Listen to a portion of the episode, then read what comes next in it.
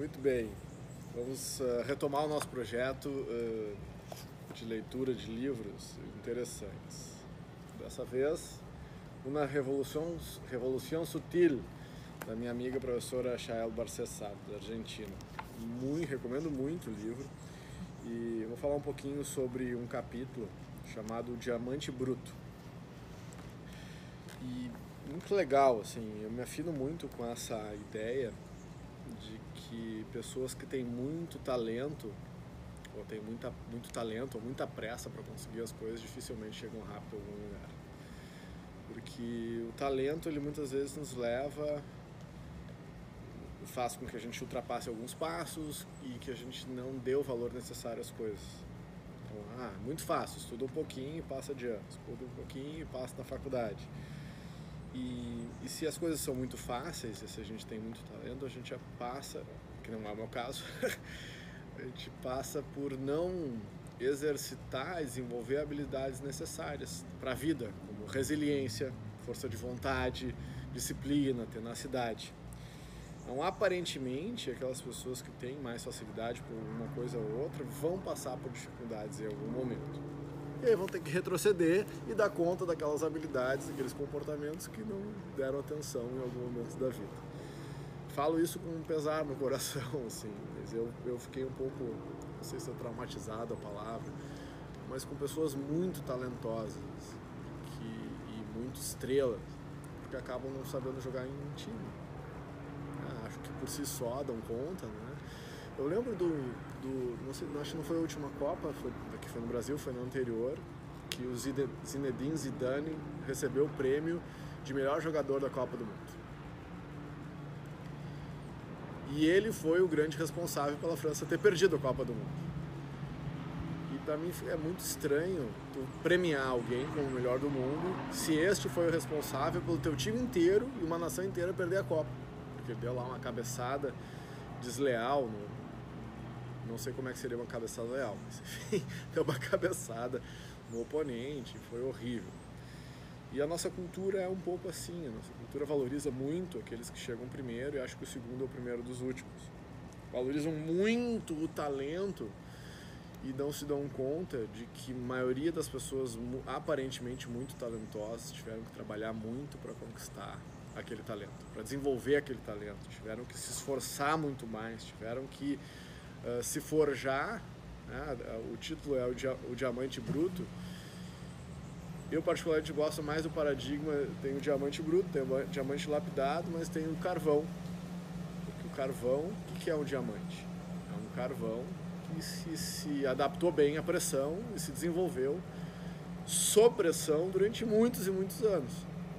Mas o carvão é exatamente igual, é o mesmo carbono do diamante. Só que o diamante se forjou diamante pelo tempo e pela pressão que o mundo lhe aplicou e ele se forjou um diamante.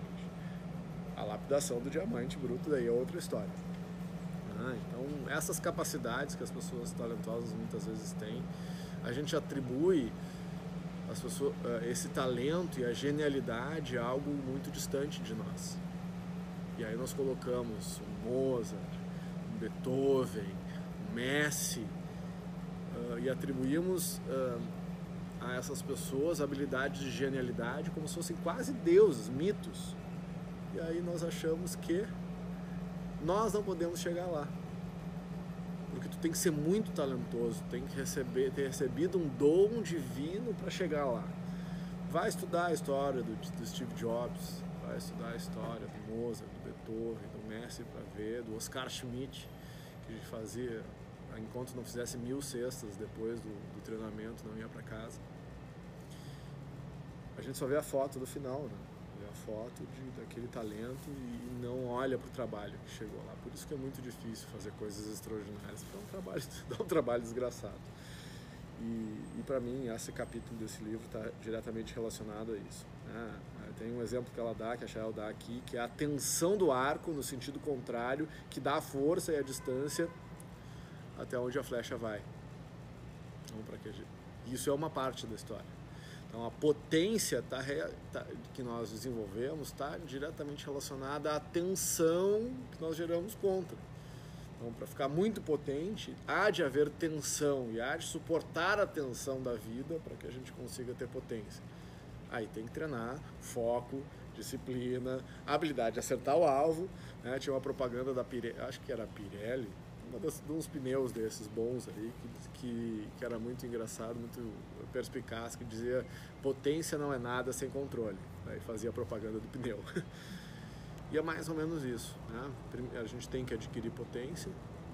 Controle sem, sem potência também não é dito, mas assim, conseguir administrar a potência de maneira uh, adequada, a gente tem que desenvolver potência e o talento nem sempre nos ajuda. Muitas vezes eu conheci muitas pessoas talentosas que hoje estão aí sem sentido na vida. Aí fazem um esforcinho, conseguem uma subsistência. Ah, eu brinco que nossa equipe aqui da minha, da minha escola, nós somos perebas esforçados. Não tem gente muito talentosa para nada, assim, do nada, mas o nosso esforço, a nossa determinação nos fez uma equipe de alta performance, uma equipe super divertida, que trabalha super bem e foi por determinação, não foi por talento, né? Não foi, né? Não é. foi. é, exatamente. Então essa, esse, esse, mas a boa notícia é que dá para desenvolver talento, dá para desenvolver habilidade. Só que esse caminho ele é mais longo, ele é mais pedregoso e essas dificuldades que a vida nos impõe, elas que vão nos forjando. Os grandes, vários dos grandes líderes uh, nasceram líderes, mas os líderes extraordinários se forjaram líderes adianta, pode vir com talento, mas se tu não trabalhar, que, se tu vem com talento e trabalha esse talento, aí te torna uma pessoa absolutamente extraordinária. Ah, mas tem que treinar, tem que ter disciplina. Essa frase aqui achei demais. Nada abrevia a distância entre a ignorância e o conhecimento. É necessário, não, ou seja, não tem atalho. É necessário que a gente percorra o caminho. Por mais longo, ou, ou por mais que a gente corra, né? Uma maratona sempre vão ser 42, um pouco mais de 42 quilômetros. Pode acelerar, fazer ser um campeão mundial, fazer em 2 horas e 9, acho que é por aí que está o recorde mundial de maratona. Mas mesmo assim, tem que percorrer os 42 quilômetros. Não se abrevia a distância. Pode ser de abreviar um pouco o tempo, mas a distância não tem como. Ah, e se por algum porventura você se der conta que, tá, que achou um atalho, vou falar olhando para você. Se achar o atalho, pode ter certeza que vai ter que voltar para recuperar aquilo que não fez. Ou como Romário, o Romário disse que ah, depois de muitos anos ele não fazia todo o caminho, mas ele já tinha percorrido. Aí, depois que percorreu todo o caminho, talvez tenha alguns atalhos, mas diretamente dificilmente vai ter. Bom, essa foi a nossa conversa por enquanto. Eu achei muito legal uh, esse capítulo do livro. Vou mostrar a capa de novo para quem, quem tiver interesse. Fabiano, Pergunta tem... aí. Eu acho que é legal também fazer uma relação com o livro que a gente está estudando essa semana aqui na equipe sobre a arte de ser Ah, leve. legal. Que eu acho que tem muito a ver também com é um caminho de disciplina que a gente precisa ser, percorrer, mas é muito importante que o caminho seja leve, ao meu ver, né? Mesmo quando a gente chuta as pedras, né? É. É verdade. Nós temos uma prática aqui na nossa escola, entre equipe, de estudar junto.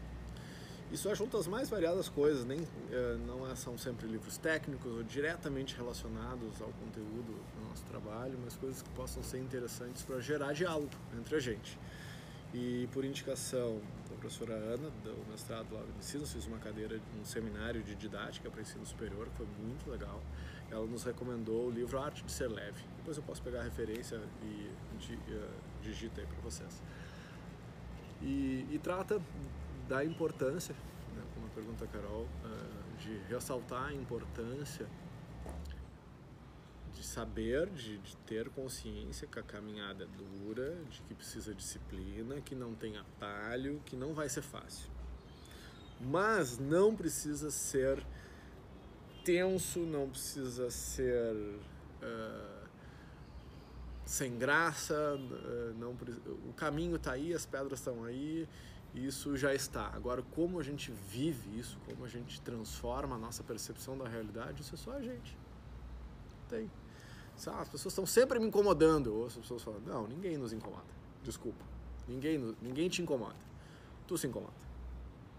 Tá? Porque se a gente for prestar atenção, se ligar ao jornal, na hora, tu vai ficar deprimido. se ligar o jornal, então não é o que a gente faz com, com, com o que está não é o que está acontecendo, mas como a gente vive o que está acontecendo que faz diferença.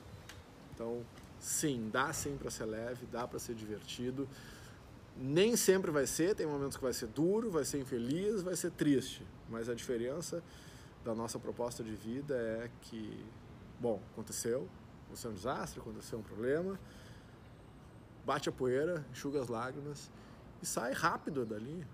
Não tem problema errar, o problema é ficar ali insistindo e remoendo, baixa a poeira, levanta e vai, vai, levanta e sai dali e não encara aquilo como uma questão de vítima ou de sofrimento. Ah, então, ah, vou mostrar aqui, ó, Leila Ferreira. É uma leitura bem leve, divertida, é, um, é uma jornalista que escreveu esse livro, uh, vale a pena. É um, é um, livro de fácil leitura e que gera reflexões interessantes sobre uma arte de bem viver, assim, que tem tudo a ver com o nosso método, com o Rose Method, que é esse método de desenvolvimento do ser humano de alta performance, de qualidade de vida e que tem a ver com essa nossa escola filosófica de autoconhecimento.